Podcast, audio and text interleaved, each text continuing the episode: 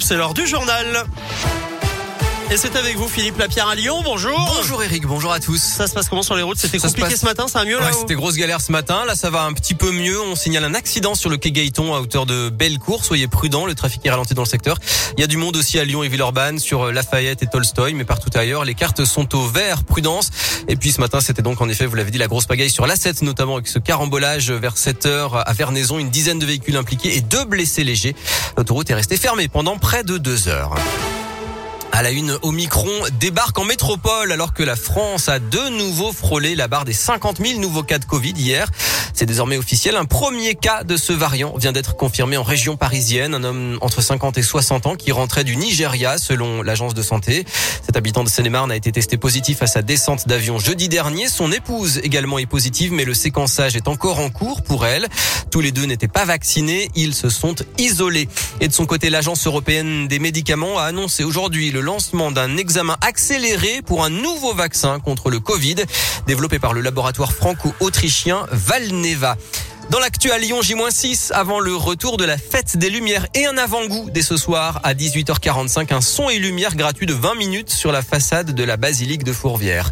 Pas d'assouplissement en vue dans les trains malgré la cinquième vague de Covid. La SNCF n'envisage pas pour le moment de permettre aux usagers d'annuler leur voyage moins de trois jours avant le départ. La primaire des Républicains, les deux finalistes seront connus cet après-midi. Les votes seront clôturés à 14h. Des volailles de Bresse sur les tables de fête, des personnes en situation de précarité, les banques alimentaires des 12 départements de la région Auvergne-Rhône-Alpes vont distribuer près de 9000 poulets de Bresse surgelés à leurs bénéficiaires à l'occasion des fêtes de fin d'année. Opération financée par la région Auvergne-Rhône-Alpes pour aider les producteurs de volailles de Bresse qui se sont retrouvés avec plein de stocks à cause des confinements. Et c'est aussi la possibilité aux familles en situation de précarité de manger un produit d'appellation d'origine protégée.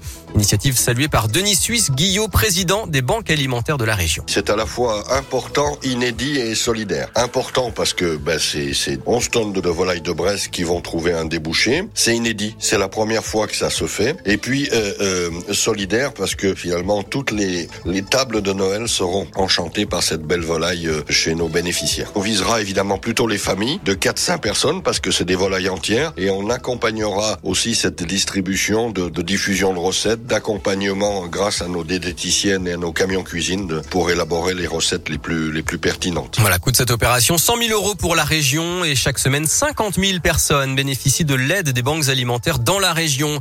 En sport, après la défaite de l'OL 2-1 hier euh, contre Reims, il y a du basket ce soir. L'Euroleague, Lasvel joue à 19h30 sur le parc du Bayern de Munich. Les Villeurbanais actuellement 8e. Très bel après-midi à tous.